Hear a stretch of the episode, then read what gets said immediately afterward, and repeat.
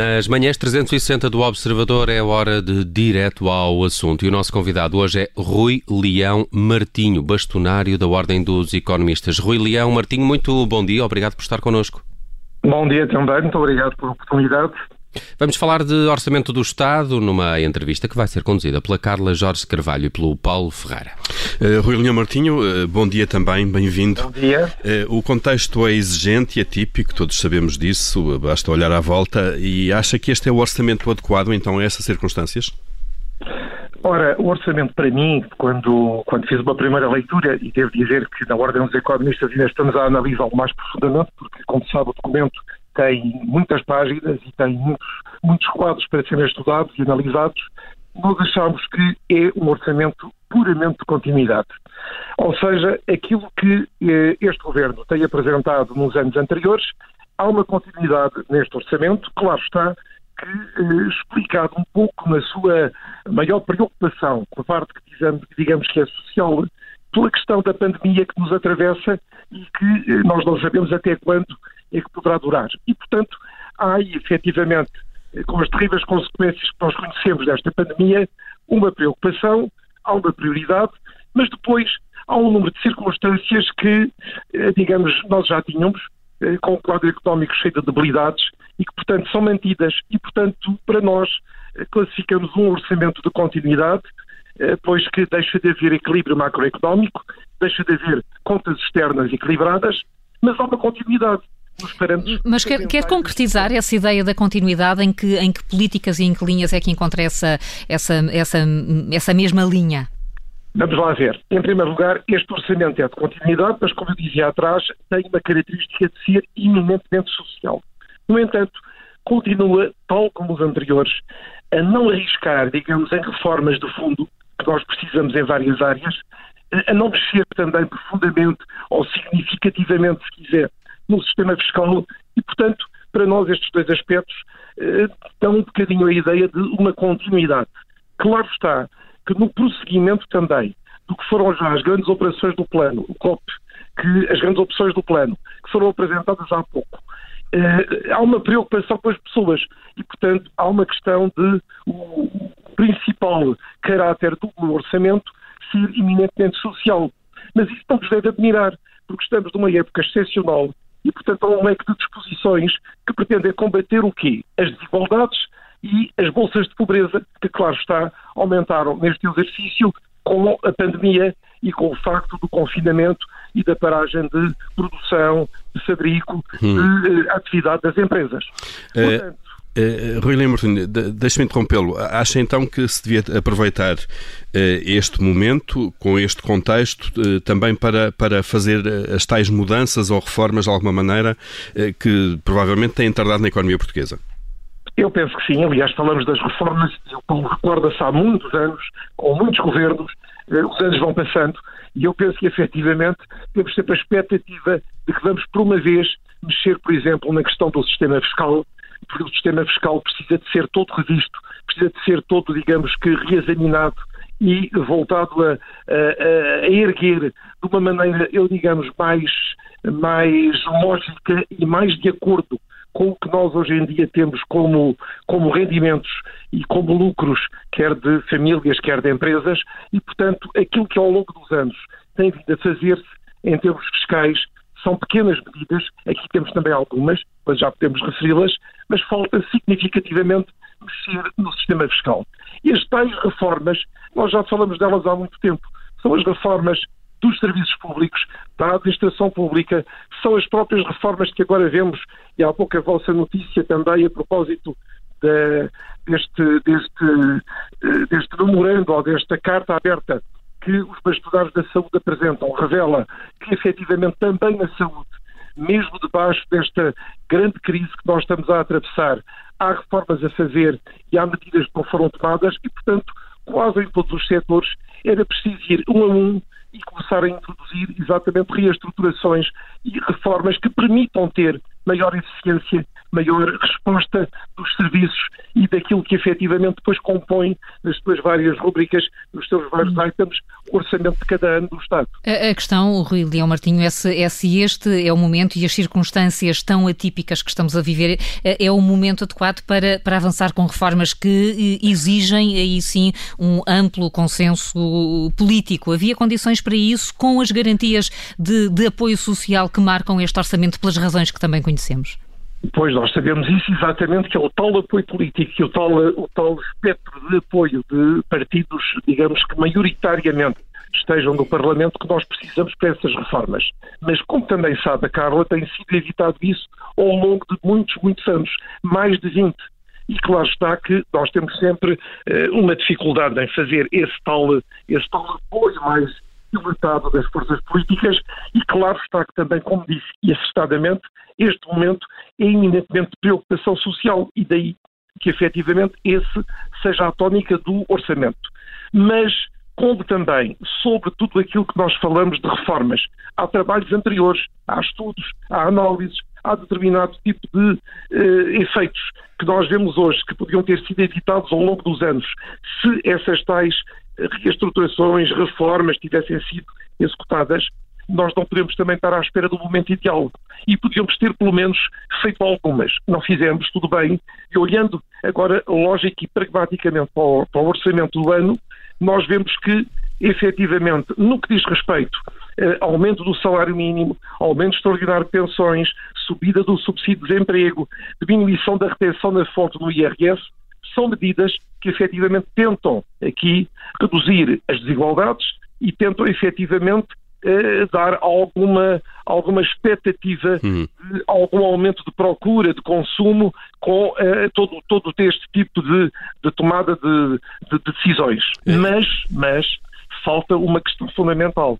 É que isto não se destina eh, muito, digamos, à chamada classe média. Isto destina-se prioritariamente, como eu disse anteriormente, a combater desigualdades, a reduzir bolsas de pobreza. Mas falta alguma medida para a classe média, que é aquela que paga mais impostos, é aquela que consome com mais significado e é aquela que poupa porque uh, também este é um fator muito importante que nós nunca falamos. Uh, não, uh, Rui Leão Martinho, falámos muito daquilo que, que a Ordem dos Economistas acha que o orçamento devia ter e não tem. vamos então agora a algumas medidas que lá estão de facto. Já falou destas medidas que são claramente destinadas a tentar aumentar o rendimento disponível das famílias. Acha que, independentemente delas serem dirigidas a uma, uma, uma franja mais baixa do nível de rendimentos, que são as medidas certas? Falamos, por exemplo, da redução da retenção na fonte do IRS que essa é transversal e, e aplica-se a toda a gente. É, essa é uma, é uma medida, como sabe, que vai ter para alguns talvez um pouco mais de significado, para outros vai ter um significado muito pequeno. A ideia também penso que é efetivamente estimular um pouco mais o consumo, deixar às pessoas talvez uma liberdade maior de, de durante cada mês de, do ano pensar que tenham um pouco mais, mas se virmos isto significativamente em termos de euros, e, isso já foi, portanto, calculado e referido pelos meios de comunicação e pelos analistas, são valores muito pequenos. E, portanto, é uma medida, mas talvez seja insuficiente.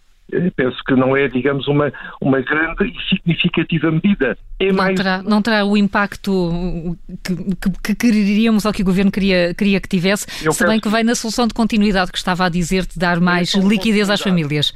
São pequenas medidas, todas elas são pequenas medidas, muito na continuidade, vejam, do que tem sido feito em exercícios anteriores.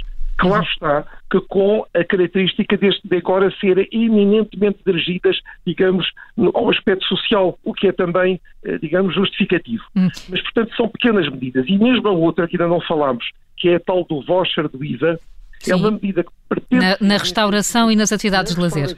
Nas atividades de alojamento, nas culturais. Eh, pretende ser um incentivo ao consumo privado.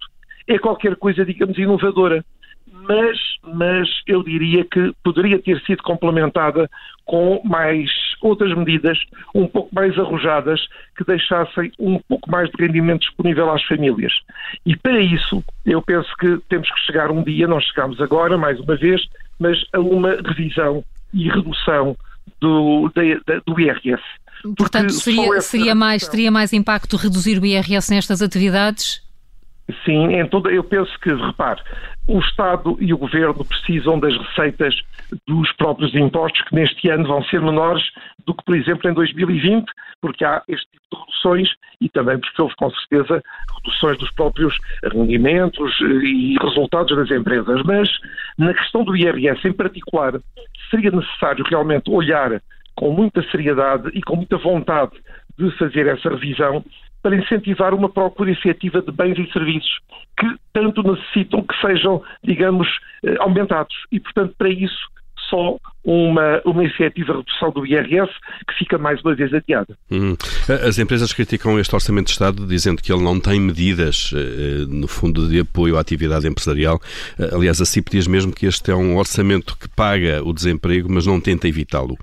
Concorda com esta leitura? Vamos lá ver, temos, nós temos dois tipos de, de, medidas aqui relativamente às empresas e, e, eu diria de que vamos começar pela parte, se quiser, que não está lá.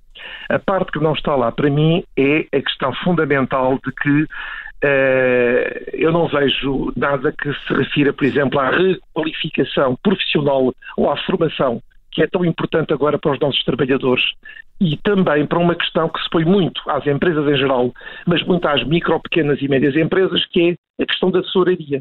Essa, essa questão do dia a dia. E, portanto, essas medidas não estão aqui. Claro está que nós temos outros tipos de medidas, o layoff, as moratórias, etc., que já estão em vigor, mas eh, precisávamos aqui de um reforço.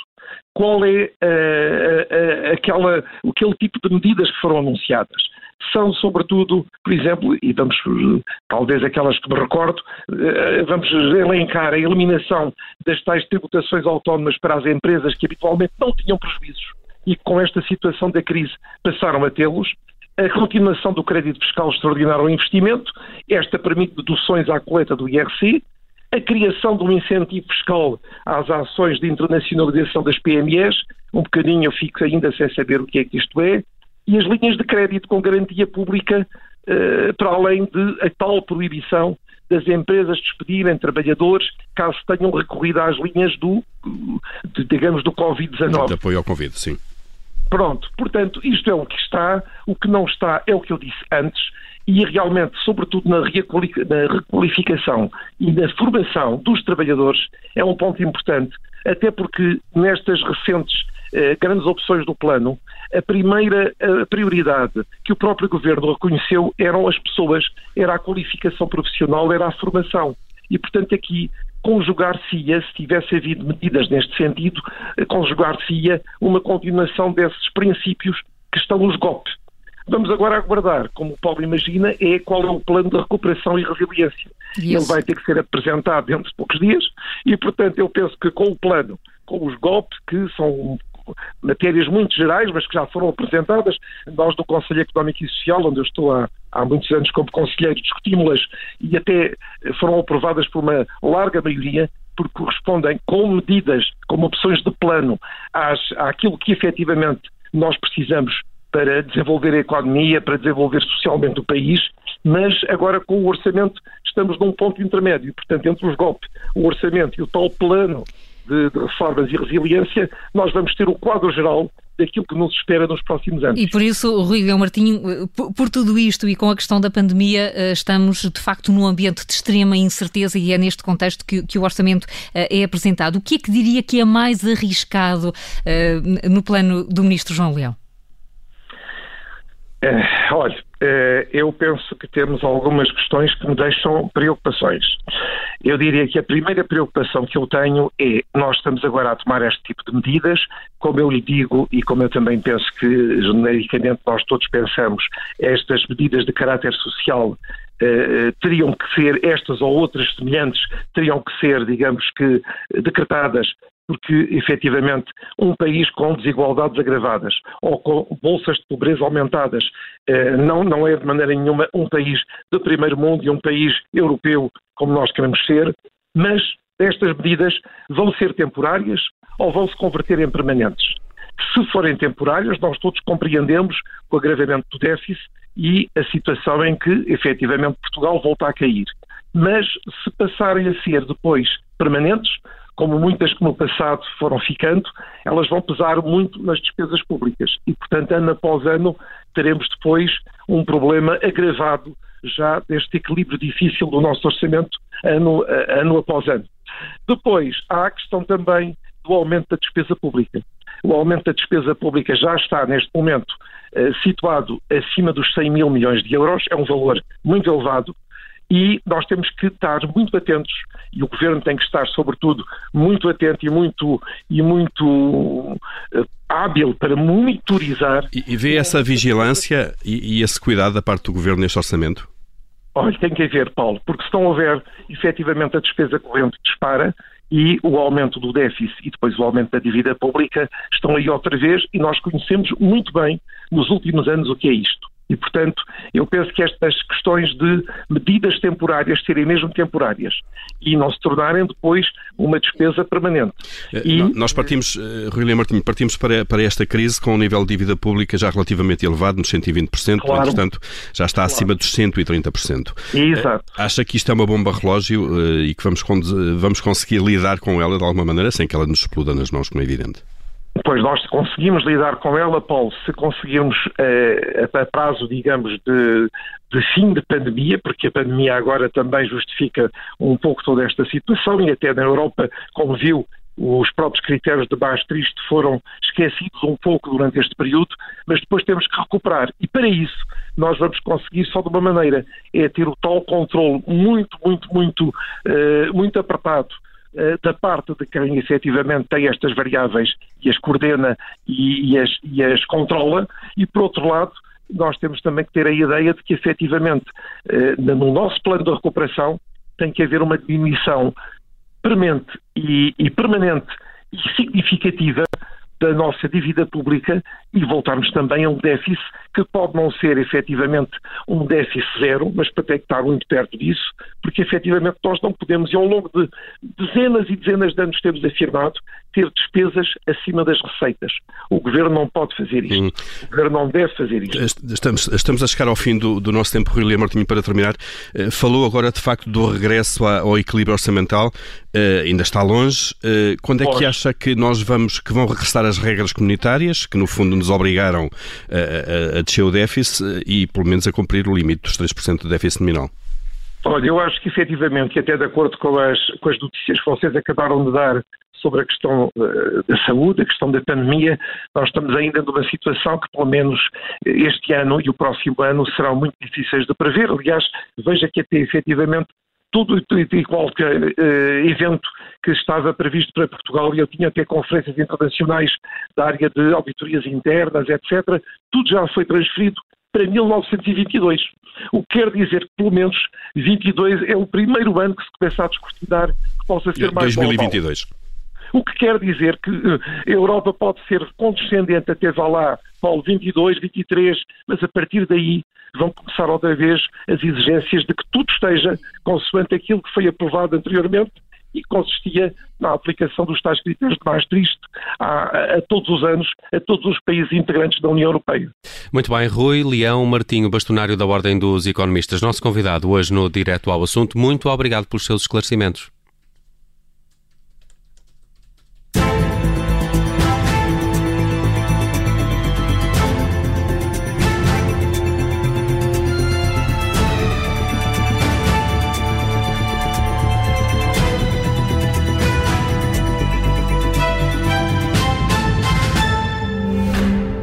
Obrigada por ter ouvido este podcast. Se gostou, pode subscrevê-lo, pode partilhá-lo e também pode ouvir a Rádio Observador online em 98.7 em Lisboa e em 98.4 no Porto.